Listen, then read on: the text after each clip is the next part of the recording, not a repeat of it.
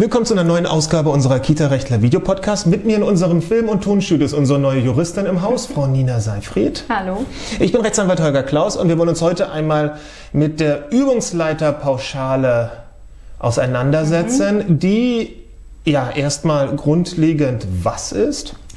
Die Übungsleiterpauschale ist quasi eine Möglichkeit, jemanden ähm, dafür zu entlohnen oder ihm eben eine kleine Aufwandsentschädigung zu geben, dass er nebenberuflich ähm, ehrenamtlich für einen gemeinnützigen Träger tätig ist. Und somit, das sind ja schon gleich drei, vier Stichpunkte, ne, ist ja. das Ganze natürlich sehr, sehr, sehr interessant für Kita-Träger, die auf gemeinnütziger Basis arbeiten, um sich, ja, was, wahrscheinlich doch, um sich äh, Personal oder Leute eher heranholen zu können, eben mit der Möglichkeit, passt auf, wenn ihr bei uns ehrenamtlich oder nicht ehrenamtlich, wenn ihr bei uns tätig seid mhm.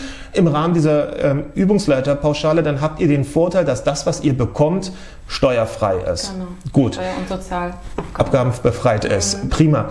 Ähm, nun könnte man sich ja natürlich als äh, gemeinnütziger Träger sagen, super, dann werde ich jetzt alle in meinem Team nur noch mit der Übungsleiterpauschale äh, entlohnen und ähm, die werden dann alle steuerfrei sozusagen das Geld nach Hause tragen können. Hört sich gut an. Und dem Finanzamt eine lange Nase zeigen. Aber das geht wohl nicht so ja, schön, sondern... Ja. Man muss so ein paar ähm, Kleinigkeiten beachten. Zum Beispiel darf eben der Übungsleiter nicht also er muss nebenberuflich tätig sein und das Ganze darf nicht mehr als ähm, ein Drittel seines Hauptberufs in Anspruch nehmen. Also ein Hauptberuf einmal jetzt unterstellt, würde dann, also genau. eine fiktive Grenze ist dann ein Drittel von einem abstrakten mhm. Hauptberuf, den man genau. sich so vorstellen könnte. Okay. Genau. Und ähm, zudem, also es muss man auch immer abgrenzen von der Ehrenamtspauschale, kommt es natürlich dann auf die Tätigkeit an sich an. Mhm. Also bei mhm. der Übungsleiterpauschale braucht man immer einen pädagogischen Bezug. Mhm. Ähm, und da gibt es dann auch wieder kleine Fallen sozusagen, wo man aufpassen muss, wenn man jetzt einen Erzieher auch noch als Übungsleiter anstellt, dann darf der in der Rolle äh, des Übungsleiters oder der Übungsleiterin nicht die gleiche Tätigkeit ähm, der gleichen Oder auch nicht in Teilen sogar, nicht wahr? Nicht mal genau. in Teilen darf mhm. es da so große Überschneidungen geben. Also das ist ja der Punkt, da ähm, sollte tatsächlich sowohl Steuerberater als auch Rechtsanwalt gegebenenfalls raufgucken, nicht, dass man da Mist baut letztendlich und es dann doch große Überschneidungen in der Tätigkeit gibt und am Ende des Finanzamts sagt, ist ja schön, was ihr euch da im stillen Kämmerchen ausgedacht habt. Nein, wir unterwerfen das mal der vollen Besteuerung. Ja. Ähm, nach oben hin ist das Ganze auch gedeckelt, nicht wahr? Genau. Leider. Ja, richtig. Leider sagen jetzt viele. Äh, ja, eine jährliche äh, Grenze von 2400 mhm. Euro, also im Monat dann 200 Euro, wenn man denjenigen über das ganze Jahr beschäftigt. Ja, ja, Natürlich ja. auch die Möglichkeit, jemanden für ein bestimmtes Projekt für drei oder vier Monate im Jahr anzustellen und dann kann man entsprechend eben auch bis 400 oder 500 Euro hochgehen. Und dann ist aber für den jeweiligen ähm, oder für die jeweilige Person, die über diese Übungsleiterpauschale ähm, entlohnt wird, dann auch der, sage ich jetzt mal ganz salopp, der Joker gezogen, nicht wahr? Richtig, das heißt, dann, das dann ist dann für das ja. Jahr das Thema durch. Mhm. Ähm, was bedeutet das denn jetzt für Kita-Träger? Für Kita-Träger bedeutet das, dass sie tatsächlich ähm, für die Arbeit am Kind entsprechend diese Entlohnung bezahlen könnten, wenn sie gemeinnützig sind, mhm. nicht wahr? Mhm.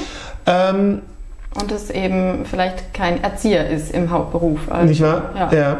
Wie ist das ähm, mit Vorständen von Vereinen, die sich in dem hm, Bereich. Das ist schwierig. Also Schon schwierig? Der Vorstand würde dann eher die Ehrenamtspauschale. Wahrscheinlich, ne? greifen. ne? Da müsste man sehr genau gucken, Außer, was mit der Vorstandsarbeit, was mit der Vorstandsarbeit verbunden Verknüpft ist, ne? Genau, Verknüpft ja. ist. Genau. Aber in den seltensten Fällen haben die ja direkten pädagogischen Kontakt mit den Kindern. Ja, ja, ja, wohl im Kinderladenbereich Obwohl, könnte ja, es auch wieder. Also für unsere Zuschauer. Genau, das sollen ja unsere Zuschauer ja. durchaus mitbekommen, dass es da eben wahnsinnig viele Verästelungen gibt, wo man mhm. eben gucken muss, links, rechts, links, rechts, was geht, was geht nicht, was sollte man anders gestalten. Somit ähm, ist ähm, eben da eine gewisse Beratung meistens doch recht gut angelegtes Geld. Mhm. Was ich noch sagen wollte ist, ja, eigentlich müsste doch dann, wenn wir das Ganze jetzt gehört haben, also ein Übungsleiter kann über die Pauschale eine gewisse, einen gewissen Betrag steuerfrei sich verdienen, dann und ein Kita-Träger kann darüber hinaus ja auch dann entsprechende Ersparungen erzielen, weil er eben nicht mit den Sozialabgaben belastet ist.